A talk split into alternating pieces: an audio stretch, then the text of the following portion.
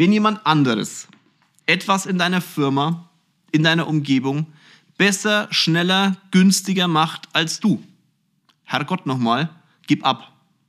Da spricht nichts dagegen. Dein Ego muss doch nicht zwingend permanent befriedigt werden, nur weil du alles tust.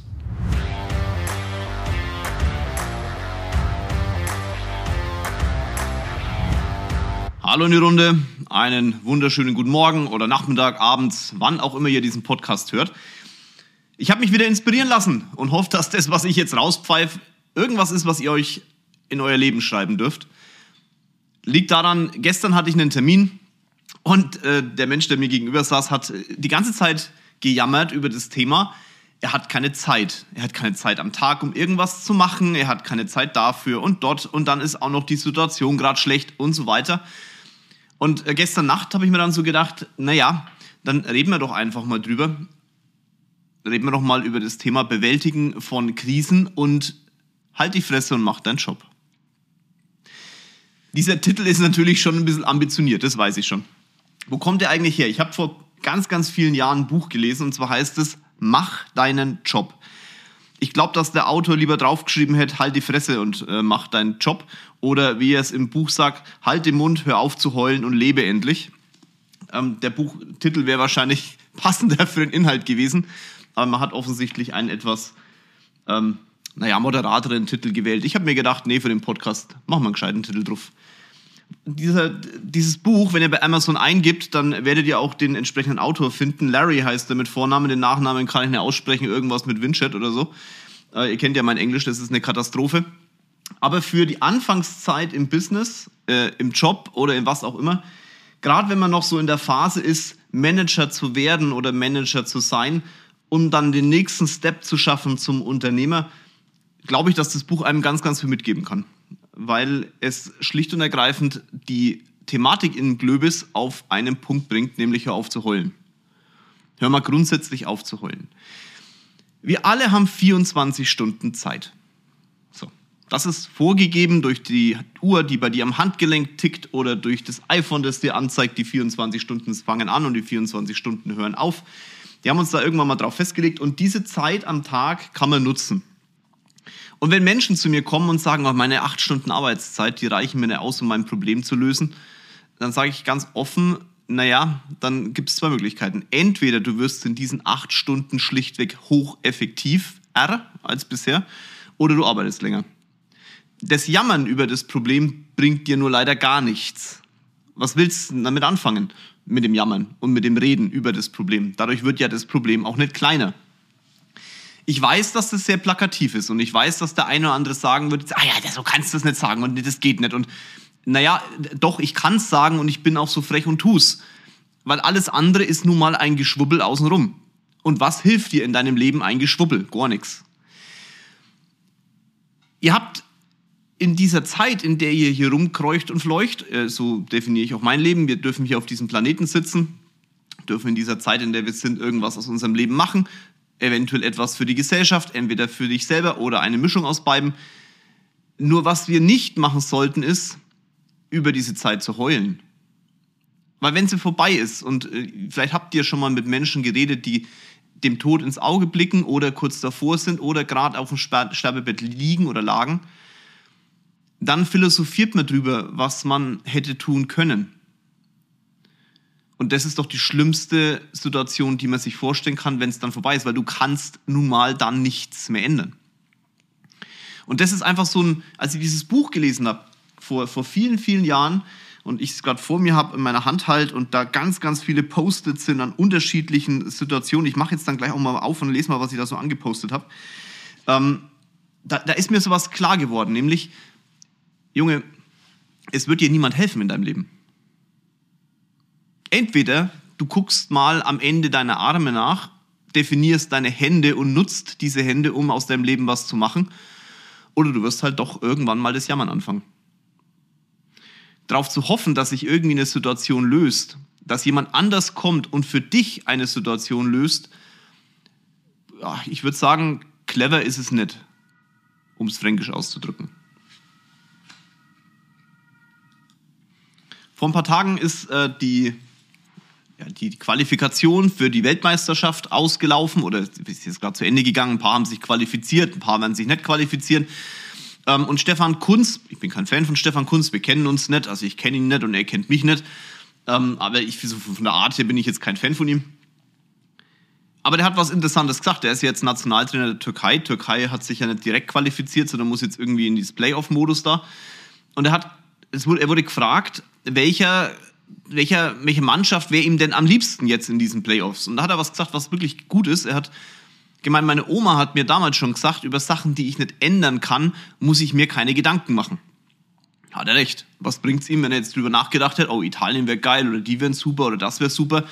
er kann es ja ändern. Das ist ja noch nicht ausgelost und er muss sich darauf vorbereiten mit seiner Mannschaft, wenn es soweit ist. Und ganz offen, sprecht doch, schaut doch mal bitte euer Leben an und auch das Leben vielleicht von anderen, wenn ihr unbedingt euers beleuchten wollt, weil ihr euch noch nicht äh, stark genug dazu fühlt. Wie oft wird denn über ein Problem geredet, das noch nicht mal entstanden ist? Also, man, man, weiß, es kommt irgendwas, es könnte was passieren und auf dem Weg dahin würden, werden alle Möglichkeiten, die irgendwie kommen könnten, ausgebreitet, durchdiskutiert, durchgedacht und sonst was Veranstaltung gemacht. Wenn dann das Problem da ist, man es gelöst hat, wird man feststellen, 99% oder 99,9% von all dem, was man sich da in den Kopf gedonnert hat, ist inne eingetreten.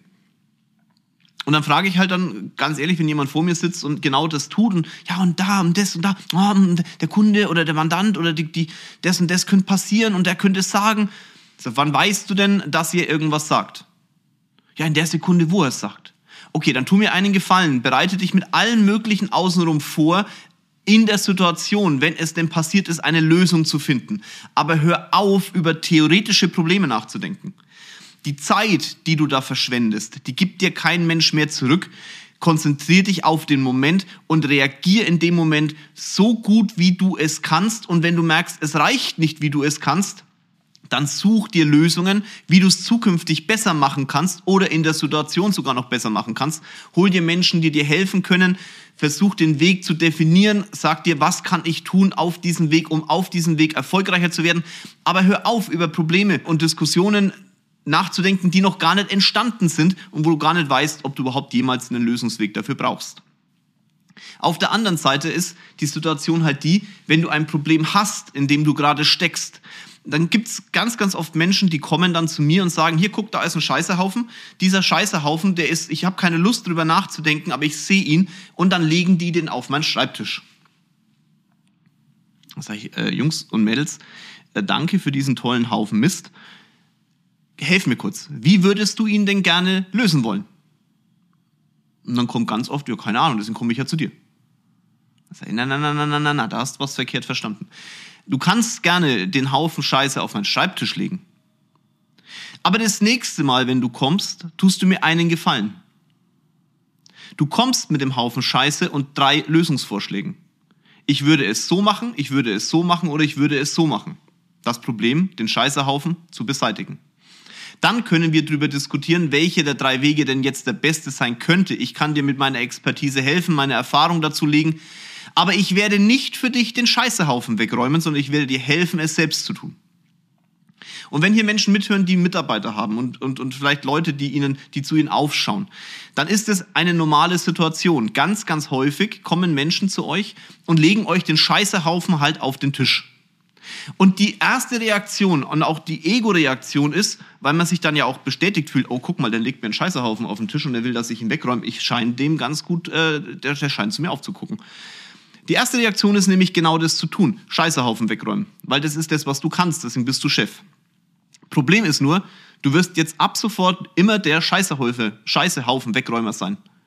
Ich habe jetzt relativ häufig Scheiße gesagt. Ich hoffe, dass dieser Podcast nicht gesperrt wird, aber ich glaube, das kriegen wir hin. Das heißt, du räumst es für den anderen weg, der andere sagt, ja, yeah, mein Scheißehaufen ist weg und wird wiederkommen zu dir und dir den nächsten hinlegen, weil du hast es ja super für den erledigt. Das heißt, auf gut Deutsch, es passiert folgendes, nicht mehr der Mitarbeiter oder die Mitarbeiterin vor dir ist die Mitarbeiterin, sondern du bist im Endeffekt der Mitarbeiter vom anderen, weil du das tust, was der möchte. Das, äh, ja, als, als egozentrierter Chef und mit dicker Brust, so, ja, das ist ja mein Job. Nein, ist es nicht. Dein Job ist, zu erkennen, dass ein Problem da ist und den anderen Menschen um dich herum zu helfen, dieses Problem zu lösen. Nicht indem du es wegräumst. Damit wirst du ihm nur zeigen, ich kann's. Aber du hast ihm ja nicht geholfen, dass er es kann. Und deswegen ist dein Anspruch oder muss dein Anspruch sein, dem Mitarbeiter, der Mitarbeiterin zu sagen, ich freue mich darüber, dass du zu mir gekommen bist. Das ist gut, weil du offensichtlich noch nicht so weit warst, es selbst zu lösen. Deswegen komm zu mir, ist kein Problem. Tu mir nur einen Gefallen, nimm ihn mal ganz kurz wieder mit, dein Häufchen. Dann setzt du dich mal kurz in eine Ecke und überlegst dir drei Lösungswege. Wie kriegst du diesen Scheißhaufen weg? Und wenn du drei hast, drei Möglichkeiten, dann kommst du wieder zu mir und dann sprechen wir drüber, wie wir es hinkriegen. Und in Zukunft machst du es bitte genau immer so. Wenn du zu mir reinkommst, also heute ist kein Problem, weil heute hast du es ja noch nicht gewusst. Für die Zukunft, wenn du zu mir ins Büro kommst, diesen Scheißehaufen hinlegst, wirst du von mir rausgeschmissen, wenn du nicht mindestens drei Lösungswege mitbringst. Und für alle Kollegen und Kolleginnen, die jetzt hier mit zuhören und noch nicht in der Chefposition sind, aber in der Sekunde sich als Scheißehaufen Mitbringer definieren, dann sagt euch jetzt, ah, alles klar, super. Also ich bin zwar glücklich drüber, dass mein Chef mir immer meinen Scheißerhaufen wegräumt, aber gut ist es für mich nicht. Weil schaut, wenn ihr so einen Typen habt als Chef, so ein, der, der, der sich auch toll fühlt dadurch, das ist, der kann ja nichts dafür. Entweder ihr gebt ihm jetzt den Podcast und er hört sich's an und sagt in Zukunft, ah ja, so muss ich es in Zukunft machen. Oder aber ihr sagt für euch selber, ich lerne jetzt selbst etwas und komme in Zukunft mit drei Lösungswegen zu meinem Chef und guck mal, wie er darauf reagiert und welche, welche Tipps er mir gibt. Damit werdet ihr automatisch stärker. Ihr werdet nicht mehr über das Problem philosophieren, sondern immer über die Zukunft und umso äh, Zukunft über die Lösung. Und immer wenn ihr in Zukunft so ein Problem habt, vor dem ihr steht, bitte erstmal an die Lösung denken. Immer an die Lösung denken. Durchgängig an die Lösung denken und dann das Problem wegräumen. Und wenn ihr das alleine hinkriegt, weil an eurem Ende eure Arme zwei Hände sind, die ziemlich effektiv sind, dann werdet ihr stärker, besser, überholt euren Chef und werdet Unternehmer und seid Vollgas unterwegs. Und das Buch Macht dein Job kann dir dabei helfen. Du hast acht Stunden, zehn Stunden, zwölf Stunden, 24 Stunden am Tag. Wenn jemand zu mir kommt und sagt, ich kann in dieser Zeit aber nicht alle Probleme lösen, die ich da bekommen habe oder mein Job ist zu anspruchsvoll, dann sage ich, werde besser in deinem Job. Du hast diese Zeit, werde effektiver. Ich kann auch nichts ändern an der Situation. Du hast halt nicht mehr Zeit. Also das, die Zeit können wir nicht dehnen, die Zeit können wir nicht auseinanderziehen. Das Einzige, was wir machen können, ist, mit der Zeit besser zu arbeiten. Äh, in der Zeit besser zu arbeiten. Hei, hei, hei. Auf lauter Reden. So, jetzt gucken wir uns mal das Buch an. Ich mache jetzt einfach mal eins auf und dann schauen wir mal, was der junge Mann so sagt. Was habe ich mir denn da notiert? Kapitel 9.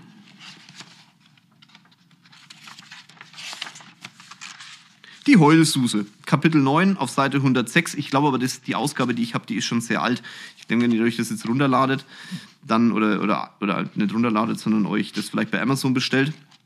Das ist wirklich ein Buchtipp. Ihr fragt mich immer nach Buchtipps, bestellt euch das Buch. Dann werdet ihr auf Seite 106 etwas anderes finden. Bei mir ist es 106 und da habe ich mir zwei Sachen markiert. Wenn Sie Manager sind und jemand vor Ihnen sitzt und zu weinen anfängt, geben Sie der Person ein Taschentuch und warten Sie geduldig, bis es vorüber ist. Lassen Sie sich von einem dieser unfairen Manipulationsversuch verführen. Ja, ist geil.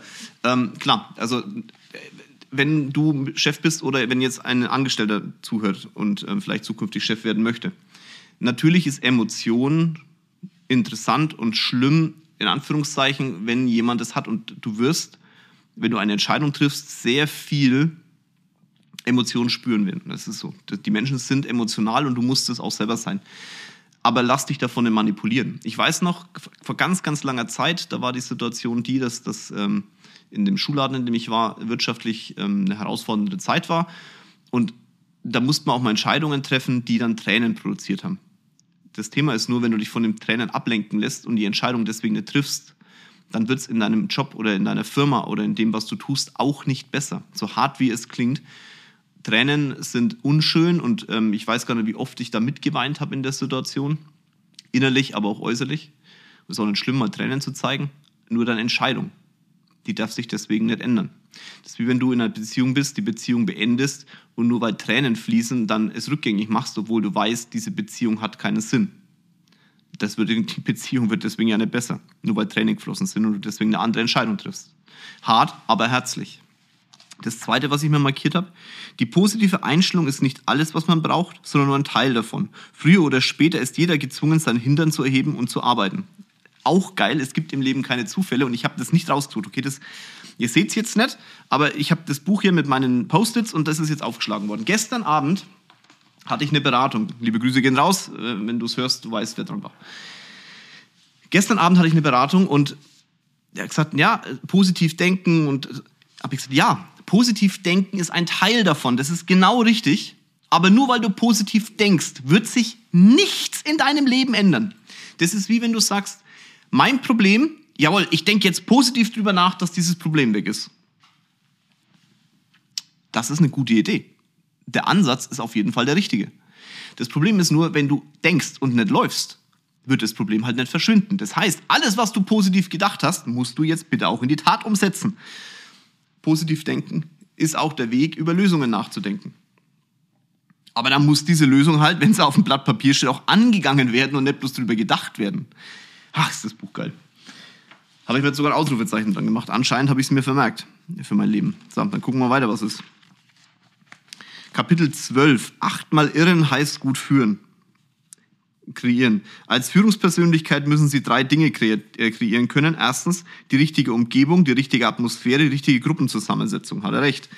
Ähm, wenn deine Leute und deine Mitarbeiter und auch du in irgendwo hingehst, wo es dir keinen Spaß macht und wo du Scheiße findest und nicht, nicht, nicht toll außenrum ist, dann wirst du da ungern hingehen. Warum habe ich mir in, in, in München dieses Büro da äh, organisiert? Äh, hier mit Blick aufs, weil es geil ist.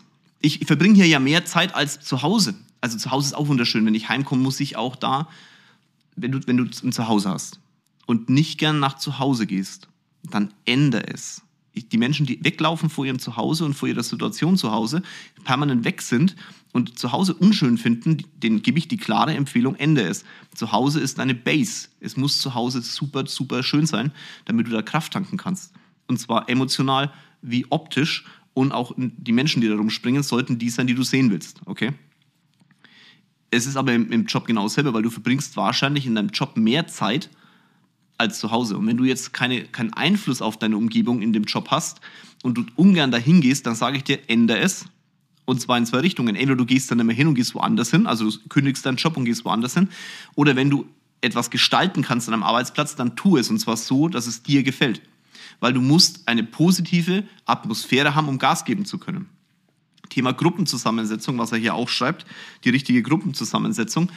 Mir hat mal jemand gesagt, du musst, du musst mit den Menschen, die da sind, umgehen, weil du hast keine anderen. Und du findest auch so schnell keine anderen. Allerdings ist die Frage, ob du halt, wenn du in deinem Team irgendwelche Leute hast, die vielleicht in einem anderen Team besser passen würden, ob du nicht einfach mal in deiner Firma auch mal durchtauscht. Nur weil du den da in der Position eingestellt hast und den anderen auch, heißt das, dass es da durchgängig so sein muss. Wenn die zwei miteinander können, dann triff eine Entscheidung und setzt vielleicht die Gruppe neu zusammen. Deswegen musst du ja nicht rausschmeißen, aber du kannst vielleicht in deinem Team mal gucken, wer da besser dazu passt. Ich sehe das immer bei uns, wenn, ich, wenn es ums Thema geht, äh, Führungskreis, also Management Board heißt es bei uns. Ähm, manche wollen halt jede, jedes Ding noch mitmachen, ne? Jungs, liebe Grüße. Ähm, jedes Ding mitmachen, aber obwohl sie gar nicht dafür geeignet sind. Da muss man auch als, als Chef mal sagen, äh, Jungs, nicht böse sein, aber diese Zusammensetzung wird zu keinem Ergebnis führen, weil ihr werdet euch A, die Köpfe einschlagen und B, wahrscheinlich über Sachen philosophieren, die überhaupt nichts mit der Thematik zu tun haben. Da sind wir wieder bei den 99 Prozent der Dinge, über die man diskutiert, die gar nicht in, in Wirklichkeit entstehen. Da musst du als Chef auch mal eingreifen. Und wenn du noch nicht Chef bist und feststellst, dass du in der Gruppe bist, in der du nicht reinpasst, ja Gott, dann red halt bitte mit, dem, mit deinem Menschen, der dafür zuständig ist und lass dich in eine andere Gruppe setzen. Da spricht nichts dagegen. Das ist dein eigenes Leben. Du, du lass dich doch nicht kaputt machen dann. Das macht, bringt doch keinen, also ich finde, es bringt keinen Sinn. Einen letzten Punkt schauen wir nochmal. Gucken wir mal, was, da so, was da so kommt. Sehr geil. Äh, also Überschrift ist Seite 158, riesen Ausrufezeichen, delegieren. Also ich behaupte in meinem, ich, ich kann verdammt gut delegieren, weil ich auch sehr gut loslassen kann. Ich kann anderen Menschen ihren Job machen lassen. Aber es ist so geil, was ich da angesprochen habe und das ist nicht, ich habe es wirklich nicht vorbereitet. Delegieren. Das sind die Grundregeln des Delegierens. Wenn jemand anderes etwas in deiner Firma, in deiner Umgebung besser, schneller, günstiger macht als du, Herrgott nochmal, gib ab. Da spricht nichts dagegen.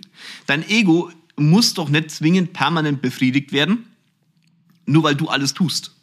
Es gibt Jungs und Mädels, die können es besser als du. Ich bin froh in meiner Firma. Ich sage immer, ich bin, wenn, wenn alle anderen um mich herum etwas besser können als ich, und ich es hinbekomme, dieses, diesen Momentum zu steuern, dann ist doch diese Firma unaufhaltbar. Mach deine Firma unaufhaltbar. Such dir Leute, die besser sind als du in den Bereichen, in denen du keine Lust hast. Ende. Da spricht nichts dagegen. Ich höre immer die ganze Zeit, an der Spitze ist es einsam. Nein, nein, nein. Das sagen die Menschen, die noch nie an der Spitze waren. Es ist an der Spitze verdammt einsam, wenn du oben warst. Der Weg da hoch ist scheiße voll an Menschen und dann bist du oben, weil andere noch nicht da waren. Glaub mir aber, sobald du oben stehst und die Fahne schwenkst, ist es nimmer einsam. Weil es werden alle anderen um dich rum versuchen, dich da oben runterzustoßen. Das heißt, da gibt es ein ganz schön scheiß großes Gedränge. Und wenn Menschen das sagen, an der Spitze ist es einsam, dann ist es entweder eine Momentaufnahme für das, ich bin oben angekommen und mir hat keiner geholfen, das war sehr einsam. Ja, das ist es. Du musst allein da hoch, das sind deine Hände. Und dann wird dir auch keiner helfen, da oben das Schwert zu schwingen. Wenn du oben stehst und andere Menschen hochkrabbeln und dich runterstoßen wollen, bist du alleine da oben im Verteidigen. Glaubt mir, ich habe schon ein paar Spitzen in meinem Leben erreicht. Da hat mir keiner dabei geholfen. Das war ich. Ich habe ein geiles Team außenrum, also verstehe mich nicht verkehrt, ohne Sherpas und ohne Menschen, die dich auch auf dem Weg dahin unterstützen, wirst du hochkommen. Aber wenn du oben bist, bist du oben. Du bist oben, weil du es alleine dahin gekriegt hast. Alle außenrum haben dir geholfen, vielleicht auf dem Weg, aber oben bist du alleine. So. Und jetzt kommen andere Menschen hoch und wollen auch an die Spitze, was normal ist. Auch Usain Bolt, Weltrekord, wird versucht, es wird versucht werden, ihn vom Thron zu stoßen. Ist doch klar. Spricht auch nichts dagegen, Mensch. Aber wenn du da, es hilft dir halt an, wenn du oben stehst, keiner mehr das Schwert allein. Da schwingst das Schwert und musst abwehren, was da kommt. Entweder du wirst halt permanent besser alleine oder halt nicht. Ich habe für mich nur erkannt, dass es geiler ist, anderen Menschen, Thema Delegieren, anderen Menschen zu helfen, an Spitzen zu kommen. Du musst zwar einfach 1, 2, 3, 4, 5 Spitzen mal erreicht haben, die Seven Summits, ne, so ungefähr. Äh, kommt aus dem Bergsteigen, das sind die sieben höchsten Berge auf, äh, auf diesem Planeten. Thomas, mein bester Freund, ist jetzt sehr stolz auf mich, dass ich mir das gemerkt habe, wahrscheinlich. Ähm, und die Bergsteiger wollen da immer hoch. Also ein paar Spitzen musst du schon hinter dich gebracht haben, aber dann, dann ist es schon geil, wenn dir alle Spitzen gehören. Und dann wirst du erkennen, nicht an der Spitze ist es einsam, sondern in der Tiefe ist es einsam. Aber wenn dir alles gehört, da ist halt auch niemand anders. Und ich finde es geiler, anderen Leuten zu helfen, an die Spitze zu kommen, an die nächste Spitze zu kommen, an die nächste Spitze zu kommen und ihnen dann zu helfen, zu erkennen, dass es in der Tiefe einsam ist. Das ist der Unterschied zwischen einem Unternehmer und einem Investor. Und der Schritt ist halt nun mal immer Manager, Unternehmer, Investor. Also, mega Buch. Hätte ich nicht gedacht, wenn das, also als ich das äh, mir vorhin aus dem Schrank rausgekramt habe, habe ich gedacht, naja gut, ich, ich lass, lese mal was. Aber dass es jetzt die drei Sachen sind, muss ich ehrlich sagen, hätte ich jetzt nicht gedacht, weil die perfekt dazu passen. Es war ja so ein bisschen Glücksspiel. Aber es gibt im Leben ja kein Glück und keine Zufälle. Es ist alles geplant. Also von daher sehr esoterisch wieder. Von daher passt es schon. Lange Rede, kurzer Sinn. Ähm, schaut, hört auf zu heulen. Lest das Buch. Dann wisst ihr, was ich meine. Hört auf zu heulen, macht euren Job nutzt die Zeit, in der ihr da seid, einfach hocheffektiv, gebt Gas und helft anderen Leuten irgendwann an die Spitze zu kommen, nachdem ihr auf relativ vielen Spitzen wart. Als allererstes hochkraxeln, oben bleiben, Schwert auspacken, nächste Spitze, hochkrabbeln, Schwert auspacken und dann erkennen, okay, es gibt Menschen, die möchten auch da hoch, ich helfe ihnen dabei.